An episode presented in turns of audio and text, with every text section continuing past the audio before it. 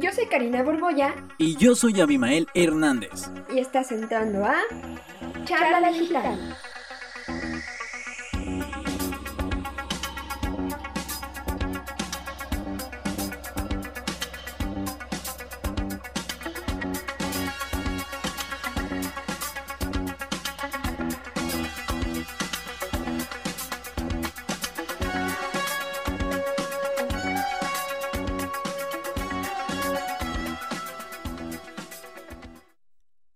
Hola, ¿qué tal? Bienvenidos a un episodio más de Charla Digital. Así es, nos encontramos en un capítulo nuevo. La verdad, el capítulo anterior me dejó pensando bastante. ¿A ti no, Abby? La verdad es que sí, pero creo que el tema de hoy nos hará reflexionar sobre nuestras vidas cotidianas todavía más. ¿Y eso?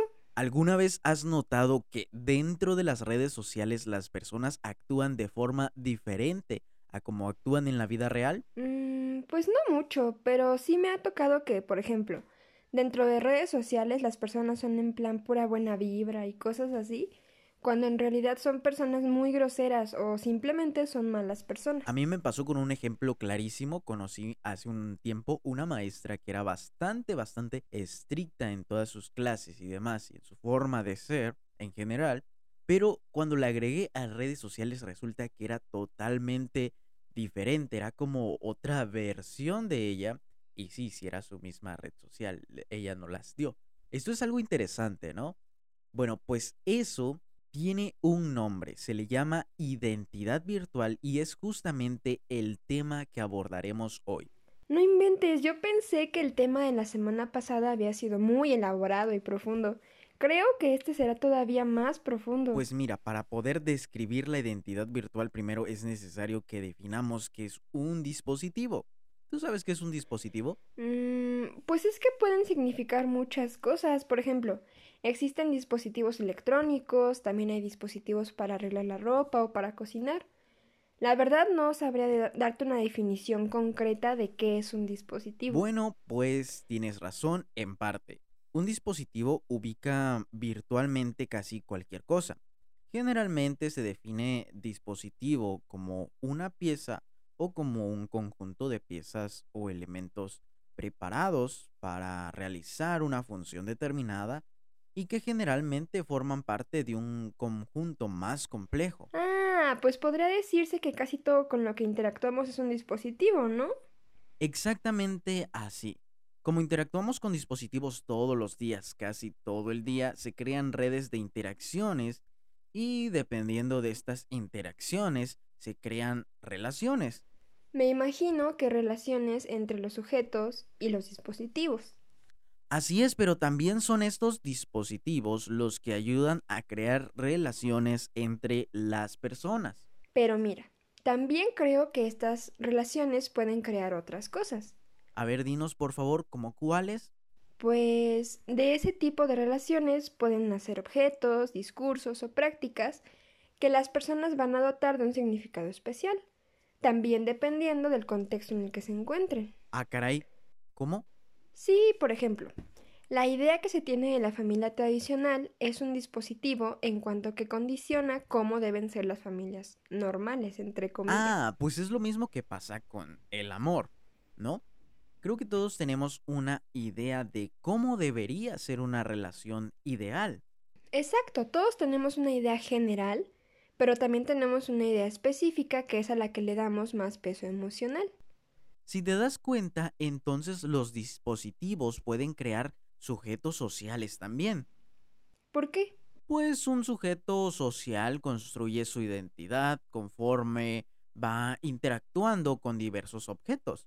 Por ejemplo, del dispositivo del amor romántico que mencionábamos hace un momento, resultan los sujetos casados. Ah, por ejemplo, el dispositivo que es, no sé, la música.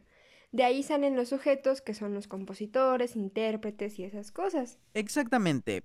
Entonces piénsalo, todo lo que somos en este momento es resultado de todas las interacciones que hemos tenido a lo largo de nuestra vida con diferentes dispositivos, aunque solo fuera por un breve periodo de tiempo. Imagínate si algo con lo que convivimos muy poco tiempo tuvo un impacto permanente en nuestra vida, ¿Cómo nos han de afectar los dispositivos con los que convivimos todos los días? Como los teléfonos celulares, ¿no? Creo que ese es el que más nos afecta. Mm, ¿En qué sentido? Pues es uno de los pocos dispositivos que podemos cargar con nosotros a todas partes, todo el día y en casi cualquier momento. Además, nos permite comunicarnos con todos nuestros conocidos y poder acceder a redes sociales cuando queramos. También creo que nos acostumbramos mucho a la inmediatez y hasta nos da esa sensación de que estamos obligados a participar en todo el entorno social que representa el Internet. Mm, pero, ¿por qué obligados? Sí, mira, si es tu cumpleaños y alguna tía tuya te felicita en tu muro de Facebook, se crea una circunstancia donde, si bien no estamos totalmente obligados a interactuar de regreso, sería muy incómodo, pues, no hacerlo. Ah, pues sí, sería incómodo para ambas partes, ¿no? Porque puede que la próxima vez que veas a tu tía te haga el típico comentario de ay, mijito, no me contestaste la felicitación que te puse en el Facebook. sí, justo así. Pero si te das cuenta, entonces el problema no solo se quedó en la realidad virtual, que es en este caso Internet, sino que traspasó esos límites y ahora es un problema de la vida real. Eso se me hace súper interesante. Cómo cosas que aparentemente solo deberían existir en Internet se vuelven parte de nuestra vida real. De hecho, hay un episodio de Gravity Falls, no sé si lo recuerdas, donde pasa algo parecido. En este episodio, Sue se crea una novia virtual en un videojuego. El chiste es que después esa novia virtual pareciera cobrar vida y empieza a causar un gran caos porque se pone celosa. Ay, ese capítulo es buenísimo. Oye, pero entonces Internet en general sería como un gran dispositivo que ha impactado en la vida de toda la humanidad, ¿no? La verdad es que sí ha transformado la vida de todos de formas totalmente distintas para cada persona y creo que es uno de los pocos dispositivos que impactan de forma tan drástica en nuestra vida y que no podemos tocar. No solo eso, sino que de cierta forma Internet es un gran dispositivo que a su vez crea otros dispositivos que también impactan en nuestras vidas de formas distintas. Pero si Internet en sí ya es un dispositivo, ¿cómo sería capaz de crear más dispositivos? Digo, ya sé que es el ejemplo que usamos siempre, pero creo que uno de los dispositivos nacidos de Internet que más repercute en nuestras vidas son las redes sociales. Es totalmente cierto entonces. Bueno, es que yo pensaba más en las redes sociales como un dispositivo a lo mejor no independiente a Internet, pero sí afiliado al mismo. No, no, no, no, no. Además, piénsalo de una herramienta de difusión de información como es Internet, nacieron dispositivos de interactividad entre las personas, dispositivos que crearon sistemas sociales totalmente virtuales. Mmm, en los episodios pasados se suponía que yo era el que se ponía profundo y serio, ¿no? Ahora te tocó a ti. ah, es que creo que el tema de hoy se prestó mucho a eso. Pero tienes toda la razón. Las redes sociales llegaron a cambiar nuestra forma de vida totalmente. Y no solo cambia nuestra forma de interactuar con los demás, sino que también la forma en la que nos expresamos y en la forma en que percibimos la realidad. Muchísimo. Todavía me acuerdo cuando la gente decía, ah, te mando mensaje al rato. Ahora, aunque mucha gente sigue diciendo eso, se sabe que no se refieren a mensajes de texto normales, sino a mensajes por WhatsApp o Messenger. No sé si también te has dado cuenta de que ahora, para hablar de las noticias o de algún suceso importante, la gente empieza sus frases como un, ah, ¿viste esta noticia o este meme en Facebook, esto en YouTube, en Twitter, no sé, te mandaron esta cadena? Como si toda nuestra realidad girara en torno a lo que vemos en las redes sociales. Es como si las redes sociales dictaran sobre qué cosas podemos hablar y sobre cuáles no. Pero también pareciera que debemos compartir la opinión de la gente en Internet para poder opinar sobre las cosas. Mira, es como si la tecnología limitara los significados que le podemos dar al mundo. Más que la tecnología, toda la sociedad virtual que nace de la misma. Bueno, también es gracias a esa sociedad virtual que se pueden apreciar los cambios que han sufrido las condiciones sociohistóricas de la sociedad. ¿En qué sentido? Mira, por ejemplo, cuando las redes sociales apenas habían hecho su aparición en Internet, creo que se limitaban a foros de información y cosas de este tipo. Ahora hay páginas de Internet, redes sociales y aplicaciones para casi cualquier cosa. Tienes toda la razón, la verdad. Además, actualmente también se puede ver el contexto social e histórico de la sociedad tan solo con entrar a Google y buscar tendencias. O en Twitter, si te fijas en los hashtags que están en tendencia, puedes darte cuenta de los temas importantes del momento. Y pues mira, con todo esto ya tenemos el trasfondo perfecto para abordar el concepto de sujeto virtual. En ese caso, me parece que los sujetos virtuales se atribuyen a sí mismos una manera de consolidarse en el entorno en el que se encuentran inmersos. Mira, aquí se genera otra relación, la realidad virtual con los sujetos virtuales. La primera dictamina su subsistencia gracias a la existencia de otros dispositivos electrónicos, los cuales son utilizados por los sujetos virtuales para generar dinámicas de Aquí entra lo que mencionábamos al principio, de que las personas actúan de forma distinta en Internet que en la vida real. Pero esto también creo que es negativo, ¿sabes? Mm, ¿Por qué negativo? Pues haz de cuenta, si nos acostumbramos mucho a normalizar nuestra vida virtual, nos podemos llegar a decepcionar cuando la vida real no actúe de la misma forma. Pues haz de cuenta, si nos acostumbramos mucho a normalizar nuestra vida virtual, nos podemos llegar a decepcionar cuando la vida real no actúe de la misma forma. Oh, como cuando una pareja se conoce por internet y cuando se ven en persona por primera vez, se decepcionan porque no es como lo imaginaban. Exacto. Además, puede que la gente idealice su vida virtual y quiera pasar más tiempo ahí que en la vida real. Mmm, es como en San Junipero, ¿no? Mm, ¿Es una película? Es que no me suena. No, no, no, no, no. Es un capítulo de Black Mirror. Ahí los ancianos en una etapa terminal les ponen un dispositivo de los que llevan a una realidad virtual donde tienen ciertos avatares, por así decirlo. Entonces, por muy enfermos o débiles que estén, sus avatares siempre están jóvenes. Cuando van a morir, les dan la opción de poder regresar a la vida real o de permanecer para siempre en este lugar virtual. ¡Qué loco! O sea, Nunca se me había ocurrido, pero creo que es algo que ejemplifica lo del sujeto virtual perfectamente y de lo peligroso que sería perderse tanto en la realidad virtual. Creo que lo mismo pasa con las redes sociales y en la vida actual. Por ejemplo, si alguien te molesta en redes sociales, puedes silenciarlo, incluso bloquearlo. Sin embargo, en la vida real no puedes hacer esto, no puedes bloquear a las personas. Ah, por eso mencionaste lo de San Jupitero. En la vida real estaban muriendo, pero ahí podían vivir eternamente, por así decirlo. Sí, de esta forma le damos a Internet un significado propio, pero este mismo significado puede tomarse un poco confuso. Creo que esta confusión nace de la problemática que representa el hecho de que no aceptamos de forma directa el impacto que los dispositivos tienen en nuestra vida diaria. Además, la gente también suele poner cierta resistencia a nuevas herramientas de interacción en redes sociales. Ay, sí, conozco gente que hasta la fecha no utiliza más reacciones en Facebook que like. Si alguna publicación les da risa o los pone tristes, prefieren comentar a dejar la reacción como tal. Pues es como esta parte de querer fijar una imagen social específica. Digo, en Internet todos quieren parecer felices y exitosos, apegados al status quo que ven en redes sociales. Pues es de ahí mismo donde nacen las tendencias.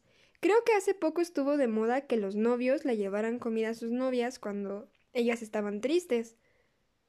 De repente había muchísimas publicaciones de chicas presumiendo que sus novios les habían llevado comida y dulces. Digo, es lindo, ¿no? Pero imagínate cuántas de esas publicaciones fueron planeadas en lugar de ser algo espontáneo. Los sujetos virtuales también suelen hacer eso. Generan una tendencia y obsesión hasta cierto punto por compartir cada aspecto de su vida privada. Creo que a eso se le llama escaparatismo. Porque expone la vida de las personas como si fuera un producto. Pues es que creo que tenemos una falsa idea de que todo lo que publican las personas en redes sociales es real. También creo que es el hecho de que es más fácil controlar nuestra vida virtual que nuestra vida real. Por ejemplo, si dices algo en Internet que era incorrecto o después no te pareció, es tan fácil como borrar la publicación y ya. Sin embargo, si en persona dices algo incorrecto o haces algo mal, es imposible borrarlo o cambiarlo. Internet también cambia muchísimo el concepto de individualidad que tiene la gente. Ahora buscamos ser únicos, pero poder compartir esa excepcionalidad con otras personas, las cuales entiendan cómo nos sentimos. Fíjate que es como lo de las personalidades de MBTA. He visto a gente que ya ha hecho hasta grupos de Facebook donde solo aceptan a gente con el mismo tipo de personalidad y cosas parecidas. A final de cuentas creo que regresamos al mismo punto. Creamos toda una identidad virtual que después será parte de nuestra vida diaria. Sin duda alguna, la virtualidad es algo que está presente en nuestro día a día y que nos afecta a todos de distintas formas. ¿Tú qué opinas de todo esto? Por favor, dinos, Cari. Pues yo creo que todo esto de la identidad virtual está muy presente en nuestro día a día y como ya lo dijimos, creo que es muy peligroso que la gente a veces confunda su personalidad de internet, por así decirlo, con su personalidad en la vida real. Es como cuando hacen chistes de que tú conoces a una muchacha bonita en redes sociales y termina siendo un señor pelón de 40 años, ¿no? O sea, entonces, digo, es una de las consecuencias de utilizar Internet el hecho de que la gente adopte una personalidad diferente ahí, ¿no? Pero siempre y cuando se mantengan fieles a cómo son en la vida real y no, bueno, sepan diferenciar cómo comportarse en Internet y cómo comportarse en la vida real. Creo que manteniendo esos límites claros, pues no hay problema. Además, este, obviamente no no vas a poder comportarte igual en un entorno virtual que en un entorno real, donde el contacto con la gente es más cercano y, por ejemplo, cuando le mandas mensaje a alguien es esperar a que te conteste y luego, pues los mensajes no tienen entonación, ¿no? Entonces, no sé, le preguntas a, a alguien y te responde de cierta forma y para ti fue una respuesta muy cortante, una respuesta muy fea, cuando esa persona en realidad no se refería a eso, ¿no? Entonces, pues sí, eh, el hecho de que tengamos una identidad virtual es una consecuencia de el contacto masivo que tenemos con internet, pero mientras sepamos llevarlo bien, todo tranqui, creo que no hay problema. ¿Y tú, Abby? Otra forma de llamar también a la identidad virtual que encontré es también conocida como la huella digital. Pero esto va más relacionado con el rastro que dejamos en Internet.